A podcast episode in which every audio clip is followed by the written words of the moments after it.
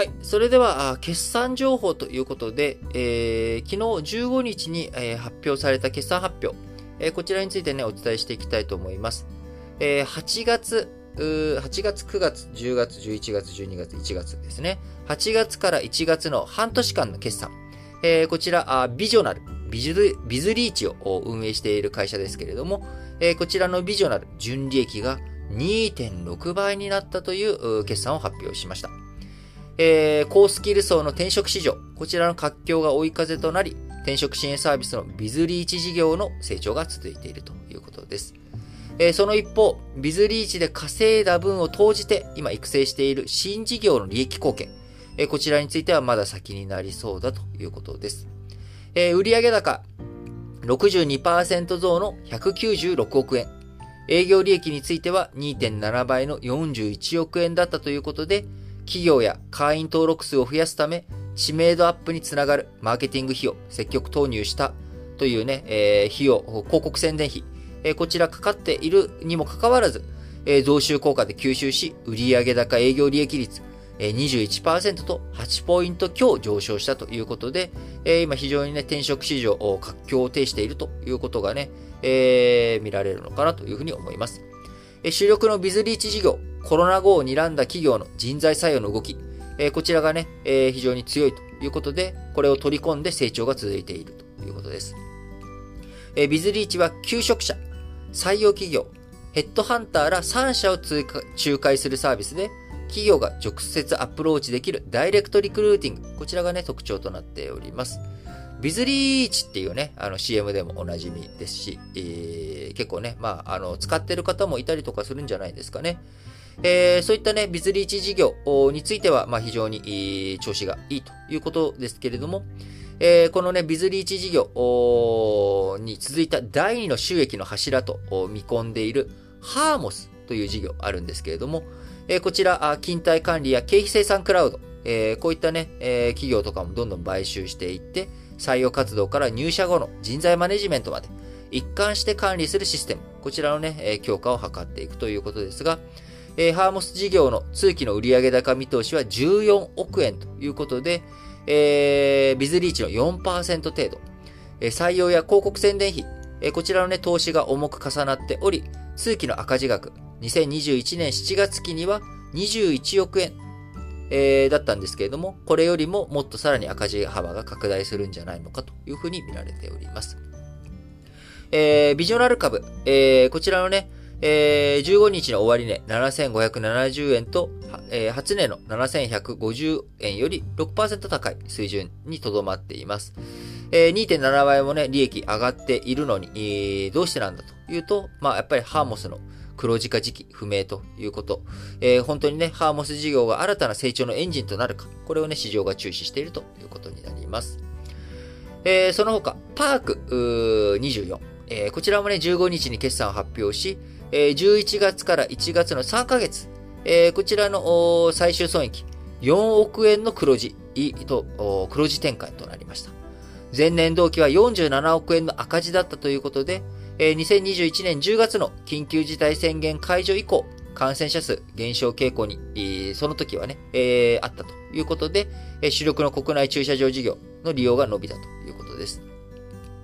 えまた、海外駐車場事業も、海外もやってるんですね、パーク24。えロックダウンなどの行動制限の緩和などで利用が回復したということで、売上高は前年同期比13%増の699億円。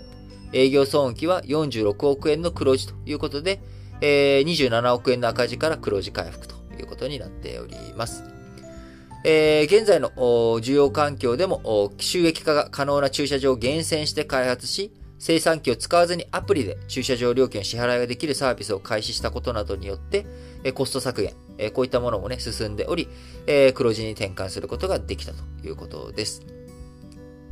えー、また、あもう一社、アスクル。えー、こちらね、えー、こちらも15日に決算発表しましたけれども、あ、ごめんなさい。決算発表まだしてないですね。えー、アスクルが15日に発表した、あ決算発表か。あ2021年6月からあ2022年2月、えー、のね、連結決算。えー、純利益が前年同期比16%増の71億円ということで、えー、こちらのね、9ヶ月決済についても伸びてきているということです。えー、アスクルはね、あのー、2020年の新型コロナウイルス化の中、需要が伸びた消毒液など、感染対策商品、こちらの、えー、こちらについてはね、えー、反動減というふうになってしまいましたが、検査キット、えー、などね、え法人向けの通販の売り上げ好調だったということで、えー、収益、上がっているということになっております。えー、本当にね、まあ、いろんな、あ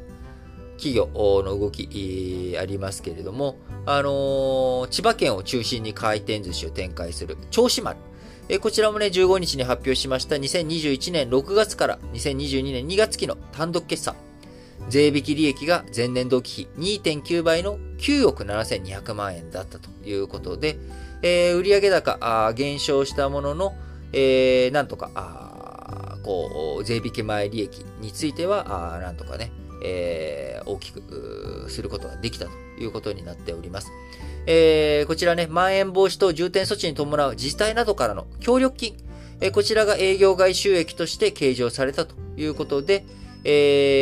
営業利益は1億1000、1億4300万円でしたけれども、えー、税引き利益では営業外収益として、えー、まん延防止等重点措置に伴う、えー、協力金、えこちらを計上したことによって、え7億3900万円ということになっております。はい。えー、いろんなね、えー、経済、えー、企業の動きということになっておりますが、えー、今後、まん延防止等重点措置、えー、昨日もね、あのー、小池都知事が、あ要請しないと。えー、延長のね、要請しないというような発言もありましたし、えー、この3連休、日本は、あ金、土、土日月と3連休ですけれども、え、この土日月の3連休をもって、え、まん延防止等重点措置、え、全国的に解除というようなね、動きになるのかなというふうに見られております。え、そうなってきたときに、やはり、え、ポイントになってくるのはですね、3回目の接種、え、ブースター接種をしっかりとやって、え、感染者数が増えても、あの、重症者数や死者数、えこれがね、大きくならないようにしっかりとやっていくということだと思います。今現状足元、高齢者ではですね、70%を超えて、えー、70%を超えて接種率高まってきておりますし、えー、その、全体でもですね、えー、3割に達したということで、えー、岸田文雄首相、3月15日、えー、首相官邸で開いた政府与党連絡会議の中で、2月中旬には1日100万回実施を、接種を実現し、接種率、えー、14日にアメリカを上回ったというふうに述べております。えー、日本の3回目接種、15日の公表分までで3926万回と、全人口に占める接種率31.0%になったということです。えー、アメリカ追い抜きましたけれども、えー、アメリカ、このね、3割で、えー、横ばいなかなか増えない。え接種率が高まらないという状況になっており、え欧州各国についてもですね、50%台ぐらいでですね、え止まって、え横ばいになってしまっているということになります。え昨日もね、え新聞解説ながら聞きの中で僕も